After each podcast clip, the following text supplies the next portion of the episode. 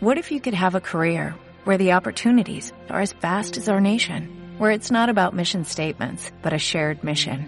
At U.S. Customs and Border Protection, we go beyond to protect more than borders, from ship to shore, air to ground, cities to local communities. CBP agents and officers are keeping people safe. Join U.S. Customs and Border Protection and go beyond for something far greater than yourself. Learn more at cbp.gov/careers. Capítulo 2. Los encantos y los peligros del trading.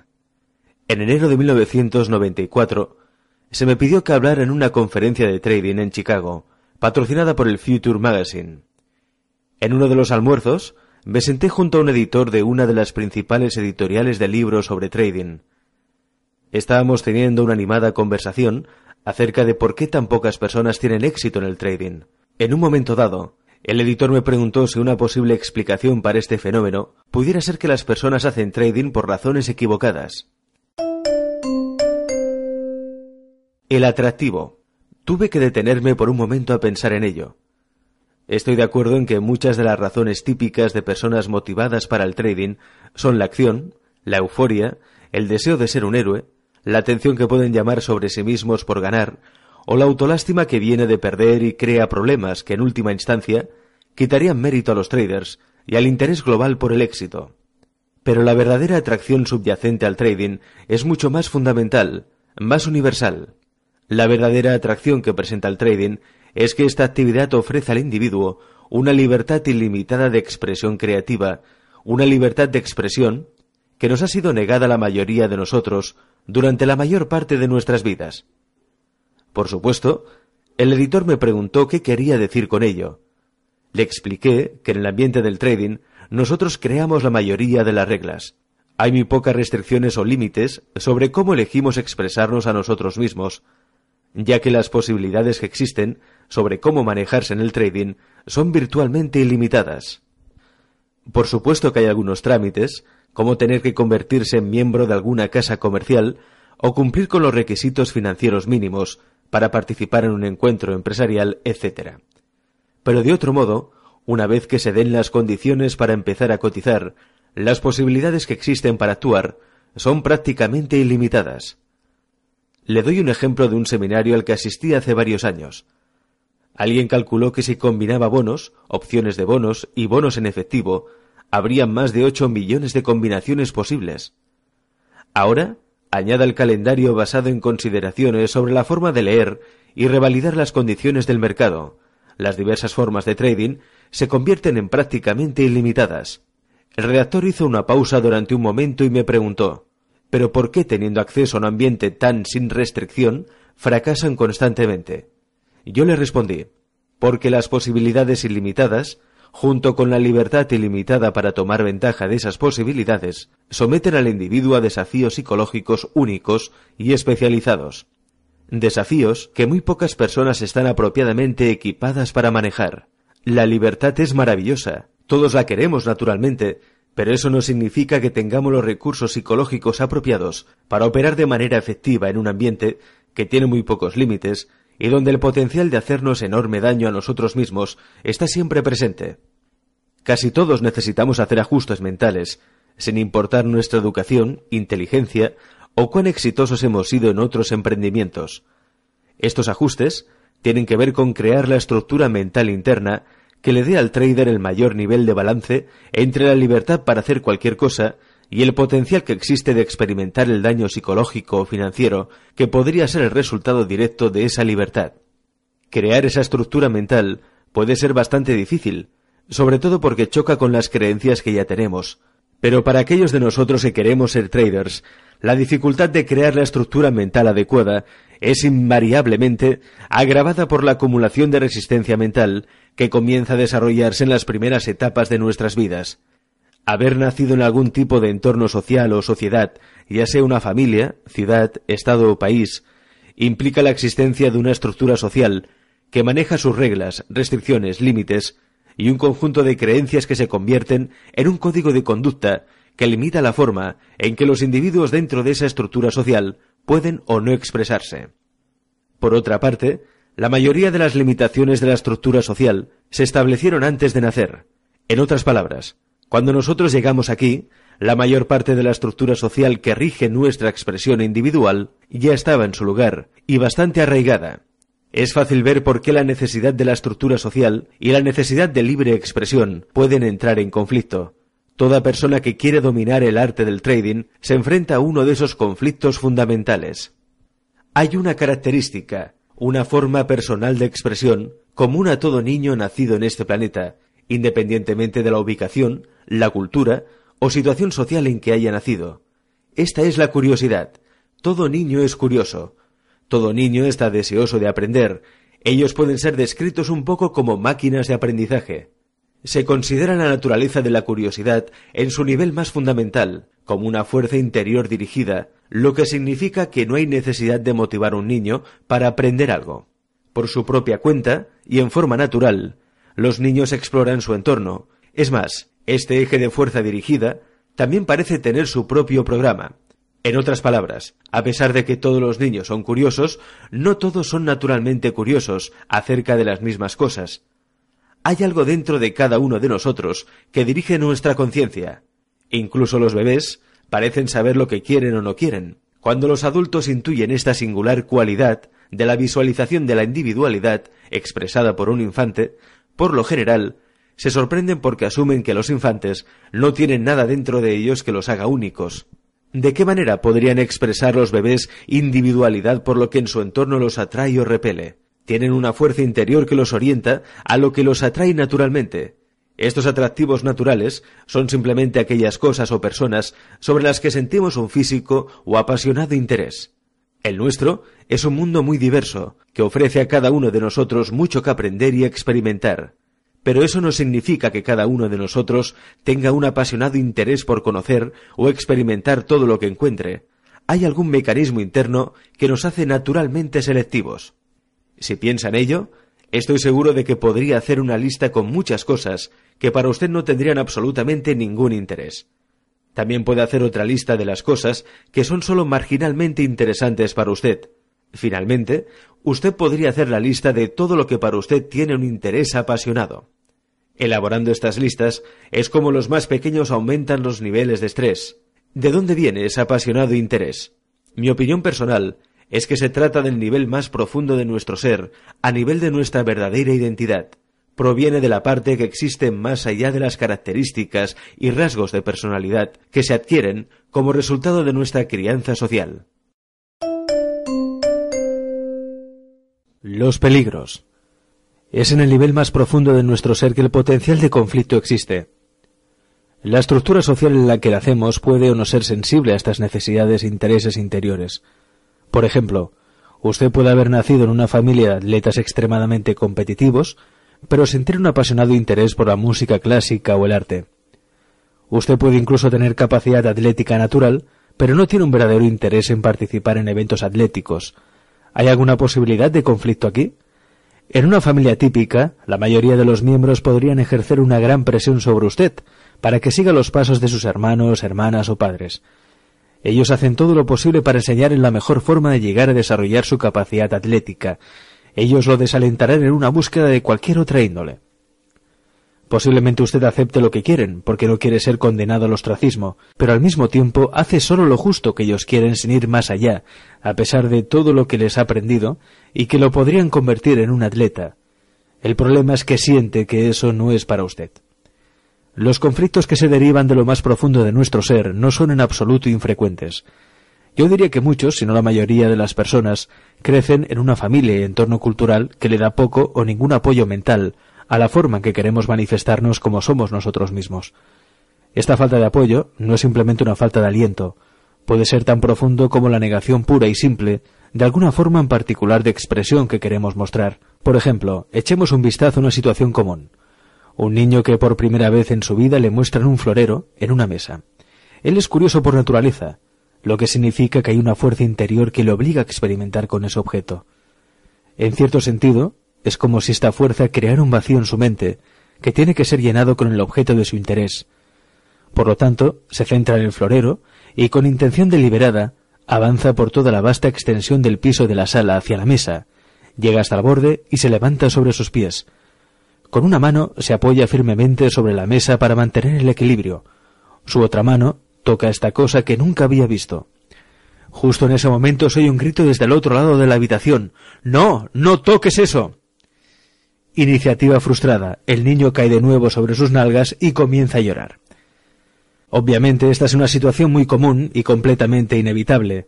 Los niños no tienen absolutamente ninguna idea de qué los puede perjudicar o lo valioso que un florero puede ser. De hecho, el aprendizaje de lo que es seguro y lo que no lo es, y el valor de las cosas, son importantes lecciones que el niño aún debe aprender. Sin embargo, la dinámica psicológica es sumamente importante en el efecto directo, que aquí tiene sobre nuestra capacidad de crear el tipo de disciplina y el enfoque necesario para desarrollarnos de manera efectiva más adelante en la vida. ¿Qué sucede cuando se nos niega la oportunidad de expresarnos en la forma en que queremos? ¿O estamos obligados a expresarnos de una manera que no se corresponde con nuestro proceso de selección natural? Esta experiencia crea malestar. Ser uno del montón implica un desequilibrio. Pero ¿qué es exactamente lo que está fuera de equilibrio? Para que algo estuviera en desequilibrio, tiene que haber algo que esté en equilibrio, y así haya igualdad de proporciones. Ese algo es el grado relativo de correspondencia que debe existir entre nuestra estructura mental interior y el entorno exterior donde se desarrollan nuestras vidas. En otras palabras, que nuestras necesidades y deseos se generen en nuestro entorno mental y que se satisfagan en el medio ambiente exterior, si estos dos ambientes se encuentran en correspondencia los unos con los otros, estamos en un estado de equilibrio interior y experimentamos un sentimiento de satisfacción o felicidad. Si estos ambientes no están en correspondencia, sentimos insatisfacción, ira y frustración, o lo que comúnmente se llama el dolor emocional. Ahora, ¿por qué el hecho de no conseguir lo que queremos o que se nos niega la libertad de expresarnos de alguna manera particular nos lleva a esa experiencia del dolor emocional? Mi teoría personal es que las necesidades y deseos crean vacíos mentales. El universo en que vivimos tiene una tendencia natural a no tolerar un vacío y tratar de llenarlo, siempre que se presente. El filósofo Spinoza observó hace siglos, la naturaleza aborrece el vacío. Succiona el aire de una botella y su lengua y sus labios adhieren a la boca de la botella, porque usted ha creado un desequilibrio, el vacío, que ahora intenta ser llenado. ¿Cuál es la dinámica detrás de la expresión la necesidad es la madre de todas las invenciones? El reconocimiento de que la necesidad crea un vacío mental que el universo llena de pensamientos inspiradores. Los pensamientos, a su vez, pueden inspirar el movimiento y la expresión que se traduce en la satisfacción de esa necesidad. En este sentido, creo que nuestro entorno mental funciona como el universo en general. Una vez que reconocemos una necesidad o deseo, nos dedicamos a llenar ese vacío, basados en una experiencia del medio ambiente exterior, si se nos niega la oportunidad de conseguir el objeto de esa necesidad o deseo, entonces literalmente sentimos como si nosotros no perteneciéramos a ese entorno o que nos faltara algo y entramos en un estado de desequilibrio emocional o dolor. ¿Nuestra mente también aborrece el vacío una vez que uno ha sido creado? Quítele un juguete a un niño que aún no haya terminado de jugar, independientemente de lo buenas que sean sus razones para hacerlo. Y la respuesta universal será dolor emocional. Cuando cumplimos 18 años hemos estado en la Tierra aproximadamente 6.570 días. En promedio, ¿cuántas veces al día un niño típico escucha declaraciones como no, no, no, no, no, eso no se puede hacer, no se puede hacer de esta manera, hazlo de esta otra manera, ahora no, déjame pensarlo, me mantendré informado, no se puede hacer, ¿qué es lo que tú te estás pensando? ¿Tienes que hacerlo? ¿No tienes otra opción? Estas son solo algunas de las formas relativamente agradables en que a todos nosotros se nos niega la expresión individual cuando crecemos. Incluso si solo escuchó estas declaraciones una o dos veces al día, todavía asciende a varios miles de denegaciones al momento de llegar a la edad adulta. Llamo a estas clases de experiencias impulsos denegados, y se basan en una necesidad interior originada en la parte más profunda de nuestra identidad. ¿Qué sucede con todos estos impulsos que se han negado y dejado sin cumplir? ¿Desaparecen? Ellos pueden conciliarse de alguna manera si nosotros o alguien hace algo para poner nuestro entorno mental de nuevo en equilibrio. ¿Qué puede poner nuestro entorno mental de nuevo en equilibrio? Hay una serie de técnicas. La más natural, especialmente para un niño, es simplemente llorar. Llorar es un mecanismo natural, un propósito de la naturaleza, para la conciliación de los impulsos negados y que no se cumplieron.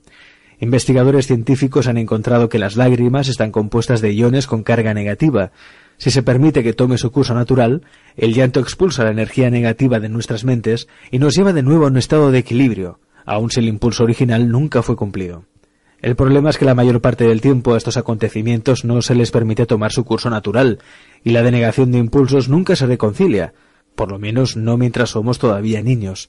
Hay muchas razones por las cuales a los adultos no les gusta cuando a sus hijos, especialmente niños, lloran, y hacen todo lo posible para desalentar este comportamiento. No hay razones para que los adultos no se molesten en explicar a los niños por qué se ven obligados a hacer algo que ellos no quieren hacer.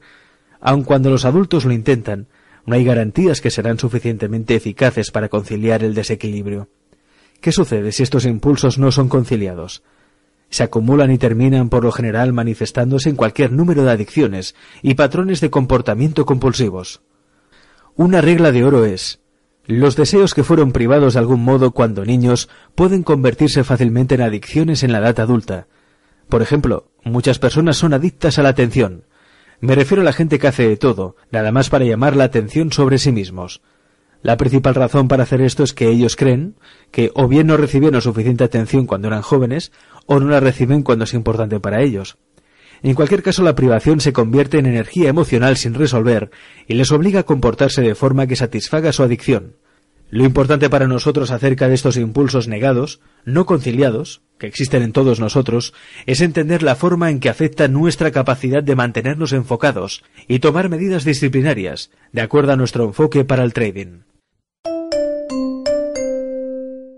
La seguridad. Para operar eficientemente en el ambiente del trading necesitamos de reglas y límites que guíen nuestro comportamiento. Se trata de un hecho simple que en el trading existe un potencial enorme para hacernos daño a nosotros mismos y que los daños se pueden generar de forma proporcional a lo que uno piense que es posible. Existen muchas situaciones en el trading en que el riesgo de pérdida es ilimitado. Para evitar la posibilidad de hacernos daño, tenemos que crear una estructura interna en la forma de una disciplina mental especializada y una perspectiva que nos guíe para que siempre actuemos de manera tal que nos beneficie. Esta estructura tiene que existir dentro de nosotros mismos, ya que a diferencia de lo que sucede en la sociedad, donde debemos movernos según reglas impuestas, acá el mercado no nos da reglas. Los mercados proporcionan la estructura en forma de un modelo de comportamiento que indica cuando una oportunidad de comprar o vender se presenta. Pero ahí termina la estructura, con una simple indicación. Y desde la perspectiva de cada individuo, no se han formalizado normas para orientar su comportamiento. En el mercado no hay principios, ni medios, ni finales, a diferencia de cualquier otra actividad. Esta es una distinción muy importante con profundas implicaciones psicológicas. El mercado es como una corriente en movimiento constante, no comienza ni espera, ni se detiene. Aun cuando los mercados están cerrados, los precios siguen moviéndose. No hay regla que diga que los precios de cierre serán iguales a los de apertura. Nada de lo que hacemos en la sociedad nos prepara para funcionar eficientemente en un ambiente tan libre de límites. Aún los juegos de azar tienen estructuras que los hacen diferentes al trading y por lo tanto mucho menos peligrosos. Por ejemplo, si decide jugar al blackjack, lo primero que debe hacer es definir su riesgo. Esta es una elección que estamos forzados a hacer por las reglas del juego. De lo contrario, no podemos jugar. En el trading, nadie, excepto usted mismo, lo forzará a definir su riesgo antes de operar. Definir el riesgo de antemano lo forzará a enfrentar la realidad de que cada trade tiene una definición probable, significando que puede ser perdedor. Los perdedores consistentes hacen cualquier cosa para evitar aceptar la realidad de que no importa cuán bien se pueda ver un trade, este puede ser perdedor. Sin la presencia de una estructura mental que fuerza al trader a pensar de esta manera, es susceptible a cualquier número de justificaciones, racionalizaciones y lógica distorsionada, que le permitirá entrar en un trade creyendo que no podrá perder, lo que hará que sea irrelevante determinar su riesgo antes de operar. Todos los juegos de azar definen su inicio, continuación o terminación, sobre la base de una secuencia de eventos que determinan el resultado, una vez que usted decide que va a participar, no puede cambiar, sino que debe esperar hasta el final. En el trading, esto no es cierto. Acá los precios están en constante movimiento.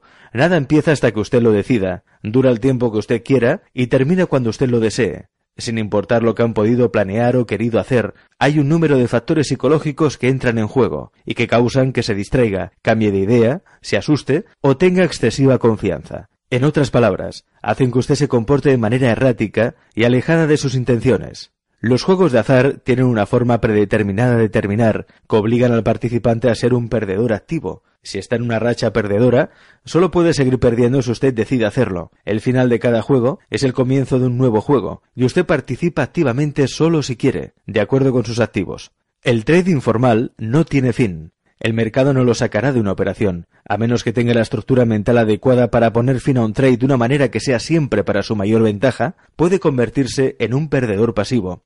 Esto significa que, una vez que está perdiendo en un trade, usted no tiene que hacer algo para mantener la pérdida, ni siquiera tener que estar atento. Usted puede simplemente hacer caso omiso de la situación, y el mercado tomará todo lo que usted tiene y mucho más. Una de las tantas contradicciones del trading es que ofrece un regalo y una maldición al mismo tiempo. El regalo es que tal vez por primera vez en nuestras vidas estamos en total control de lo que hacemos. La maldición es que no hay reglas o límites externos que guíen o estructuren ese comportamiento.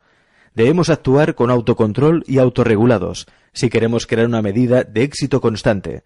La estructura que necesitamos para guiar nuestro comportamiento tiene que originarse en nuestra mente, ya que es un acto consciente de libre albedrío. Aquí es donde aparecen varios problemas.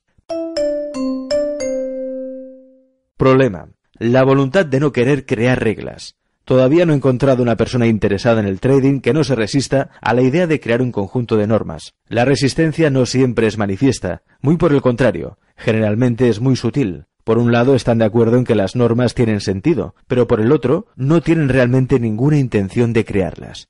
Esta resistencia puede ser intensa y tiene una fuente lógica. La mayoría de nuestras estructuras mentales son el resultado de nuestra crianza basada en elecciones hechas por otras personas. En otras palabras, se inculcó en nuestras mentes, pero no provino, no fue creado por nuestras mentes. Esta es una distinción muy importante. En el proceso de inculcar la estructura, muchos de nuestros impulsos naturales para movernos, expresarnos y aprender sobre la naturaleza de nuestra existencia a través de nuestra propia y directa experiencia, se nos negó. Muchos de estos impulsos negados nunca se reconciliaron y siguen existiendo dentro de nosotros como frustración, enojo, desilusión, culpa o incluso odio. La acumulación de estos sentimientos negativos actúa como una fuerza dentro de nuestro entorno mental que nos obliga a resistirnos ante cualquier cosa que nos robe la libertad de ser y hacer lo que queramos y cuando queramos. En otras palabras, la razón por la que muchos se sienten atraídos por el trading es en primer lugar la libertad ilimitada de expresión creativa, y es la misma razón por la que sienten una resistencia natural a crear el tipo de normas y límites que puede orientar adecuadamente su comportamiento. Es como si hubiesen encontrado una utopía en la que hay completa libertad, y entonces alguien les toque en el hombro y les diga, ¡Hey! Usted tiene que crear normas, y no solo eso, también tiene que tener la disciplina para cumplirlas. La necesidad de estas reglas tiene sentido, pero es muy difícil generar la motivación para crearlas cuando siempre hemos tratado de evadirlas durante toda la vida. Por lo general, produce mucho dolor y sufrimiento, rompen la fuente de nuestra resistencia a la creación y el cumplimiento de reglas en un régimen comercial que está organizado, es consistente, prudente y refleja directrices de gestión monetaria prudentes. Ahora, esto no significa que usted tiene que conciliar todas las frustraciones y decepciones de su pasado para convertirse en un trader exitoso, porque ese no es el caso, y desde luego no tiene que sufrir. He trabajado con muchos traders que han logrado sus objetivos de consistencia y aún no han hecho nada para conciliar su trabajo atrasado de impulsos denegados. Pero usted debe ser consciente del esfuerzo y el enfoque que debe poner en la construcción del tipo de estructura mental que compense el efecto negativo que sus impulsos denegados pueden tener sobre su capacidad para adquirir las habilidades que garantizarán su éxito como trader. Problema el hecho de no asumir la responsabilidad. El trading puede ser considerado como una opción pura de elección personal, con un resultado inmediato. Recuerde que no pasa nada hasta que decidimos empezar, que dura hasta cuando queramos, no hasta el final, sino hasta cuando decidimos parar.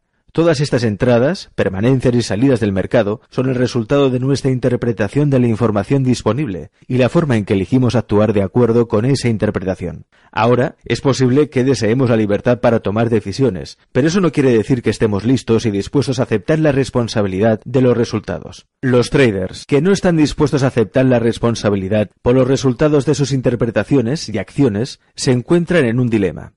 ¿Cómo participar en una actividad que permite total libertad de acción y al mismo tiempo evitar asumir la responsabilidad por el resultado si las opciones son inesperadas y pueden no ser de su gusto? La dura realidad del trading es que si desea ser consistente, usted tiene que comenzar a partir de la premisa de que no importa cuál sea el resultado, usted será el responsable. Se trata de un nivel de responsabilidad que pocas personas han tenido antes de que decidieran convertirse en traders. La manera de evitar la responsabilidad es adoptar un estilo de trading que es a todos los efectos un juego de azar.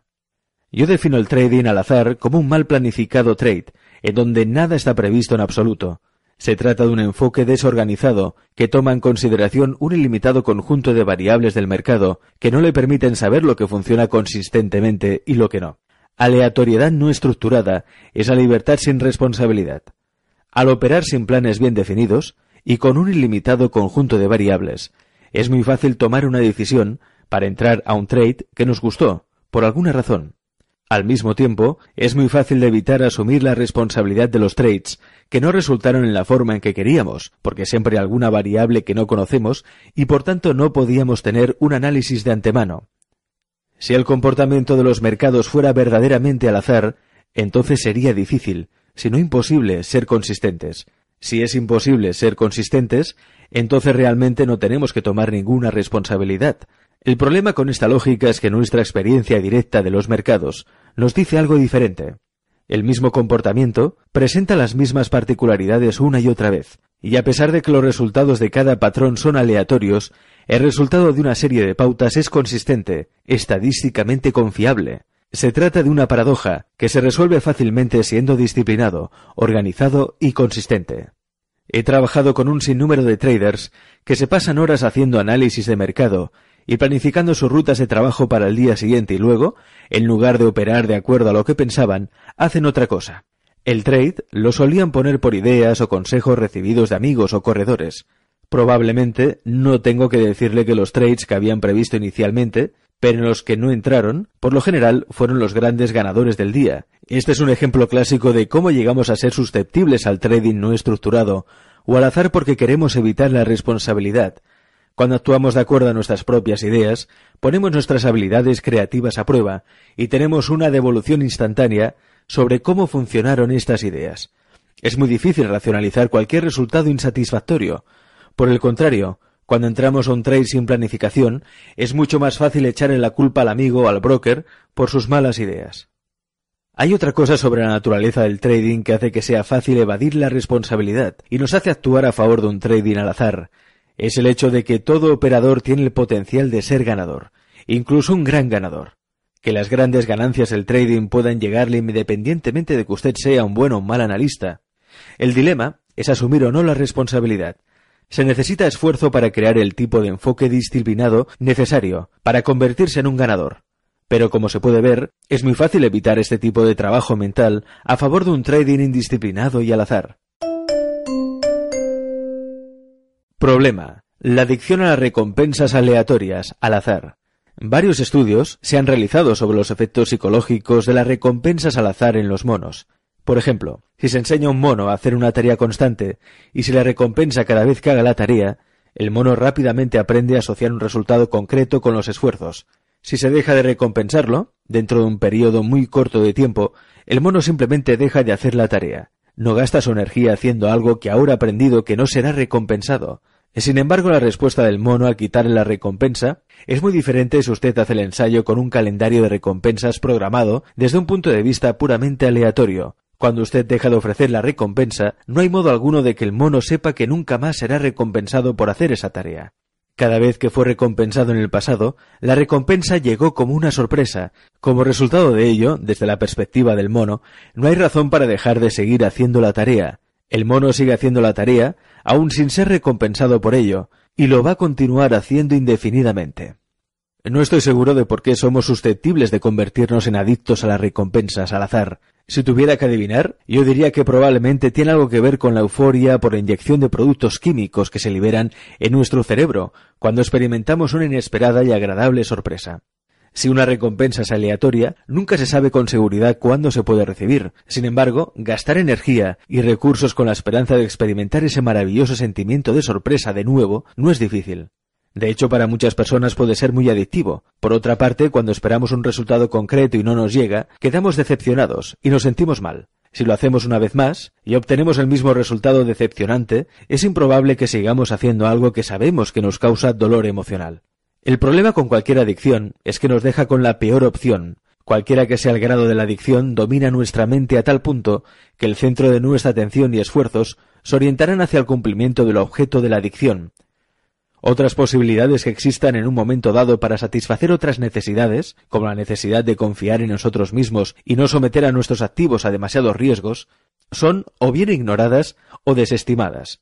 Nos sentimos impotentes para actuar de cualquier otra manera que no sea la satisfacción de la adicción.